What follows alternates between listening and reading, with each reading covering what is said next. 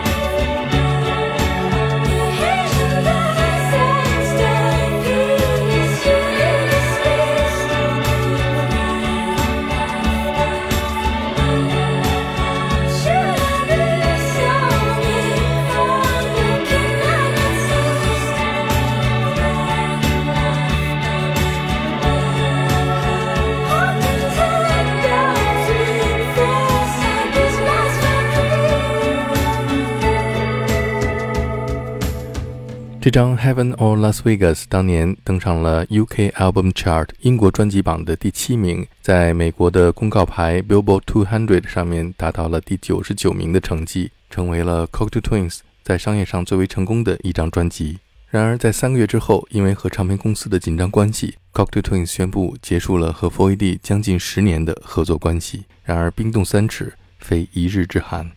Yeah, I mean, it sort of it didn't. There wasn't one day we woke up and it happened. It was a, like a gradual thing, and maybe sometimes when things happen gradually, you you don't notice it happening so swift. Mm-hmm. It's only when things start to go wrong, and I think the problems really started to to become noticeable around about the time of Heaven or Las Vegas which ironically is our, in a way, most joyous record about birth, about babies, about marriage, about, but there's also death in there. My father just died during the making of that record. Elizabeth's baby was born. My own son was born.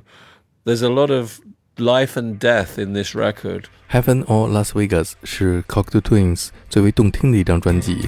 然而，在录制这张专辑的过程当中，乐队的成员经历了生命的诞生与死亡。首先是主唱 Elizabeth Fraser 和吉他手 Robin Guthrie 的女儿诞生，贝斯手 Simon Raymond 也在录音过程当中经历了他父亲的去世。Simon 的儿子也在同一时间诞生。我们来听这一首 Peach the Baby。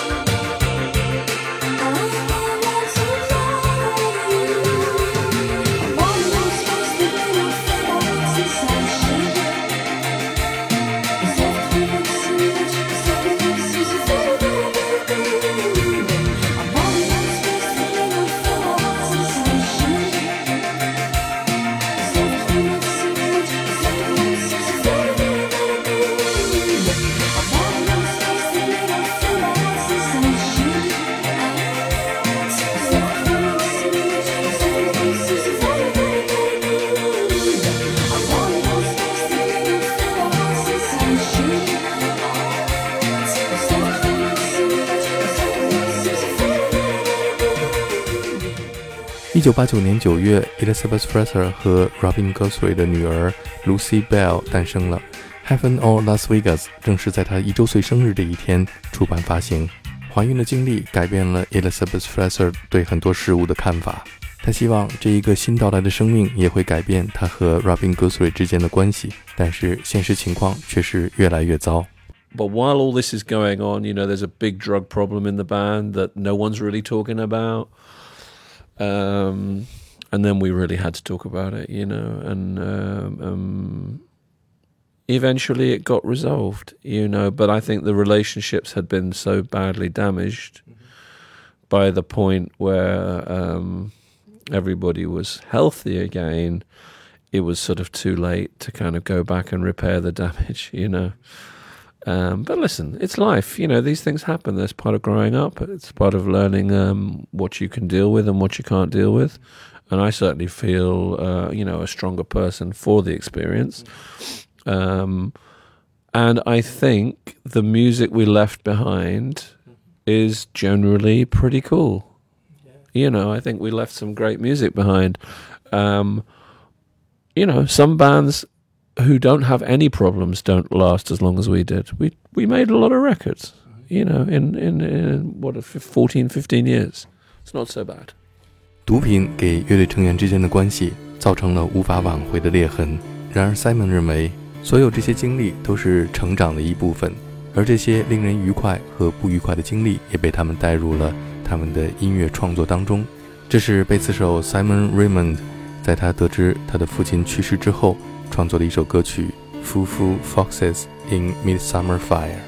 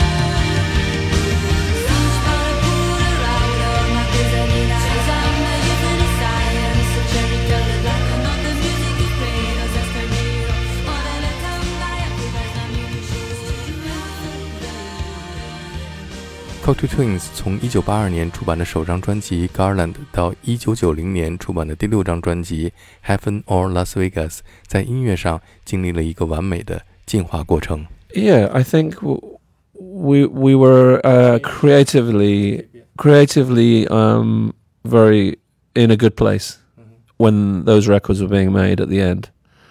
We knew what we were doing. We understood our craft. Um, Elizabeth was singing better than ever. Um, we knew how to we knew how to write a good song. You know, I think we did. Um, we knew the studio. We knew our limitations, but we also knew our strengths. Um, and it's you know it is a shame we we couldn't carry on. It is. Um, but I think it, it, would have been worse to carry on and you know make make bad records. I think we we got out at the right time. Go To Twins 成功的秘诀在于他们始终创造力在线，他们知道自己的能力在哪里，能够创造出优秀的作品。主唱 Elizabeth Fraser 的嗓音也是无人能敌。虽然乐队解散是一件令人遗憾的事情，但是他们认为时间到了，见好就收，总比做出令人不满意的音乐强。我们来听这一首《Ice Blink Luck》。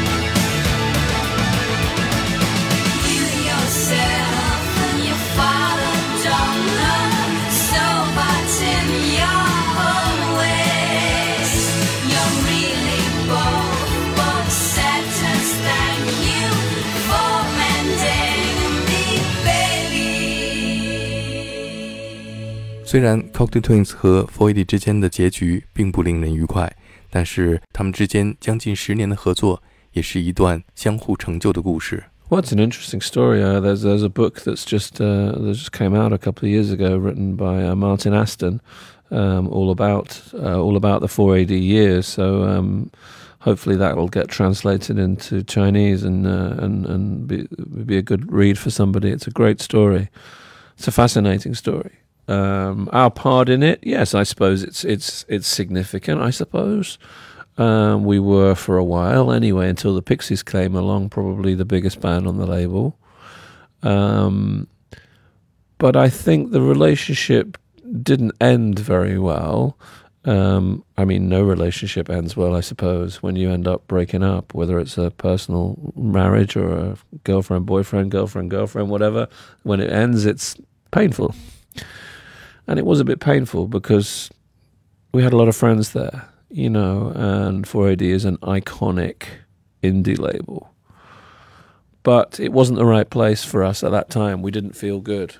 You know, we needed to work with people that we weren't friends with. We didn't want to be in relationship with friends because it, it went wrong and we were unhappy. So we thought, let's work with people we don't know. So it's just a business relationship. We give them the record and they sell it. That's what should happen. That was really stupid and naive, uh, but that's what we thought was the right thing to do. And very soon we realized that that was, you know, the wrong. That time you signed with Polygram, right? We're, yeah, with uh, Fontana, which is Universal here. Yeah, well, it's Mercury, yeah, which was the Polygram in in in, uh, in, in China, perhaps. Um, yeah, it was a terrible mistake. We, you know, we really thought it was it was the right thing to do, though. I don't know what we were thinking, but I suppose because we'd we'd worked with you know, people that we really loved and, and were our friends. You know, Robin and Liz lived with the boss of 4AD for a while. You know, was, we were very close. And then when it went wrong, it felt like, okay, we can't do that again. We, we make our music. Someone give us some money. Let us make our music. We give them the record. They put it out. Sell lots of copies. That was our stupid mindset. But of course it didn't work out like that. Cocteau Twins 的成员和 Four AD 的老板是非常好的朋友，他们甚至于曾经生活在一起。然而，他们后来发现，当发生矛盾的时候，这种关系会变得非常糟糕。于是，他们决定和大唱片公司签约。他们不是朋友，只是生意。但是，这个想法他们后来承认实在是太幼稚了。对于很多 Cocteau Twins 的乐迷来说，最为遗憾的事情就是从来没有机会能够看到他们的现场。Do we still have chance to see Cocteau Twins live? No chance, no. But um, I do understand that. I feel the same way about some bands myself. Like you know, Talking Heads. I never saw Talking Heads. I'm like, ah, oh, can't believe I never saw that band. Um, so yeah, it, it would be nice in one way, but it's never going to happen. So just get used to it.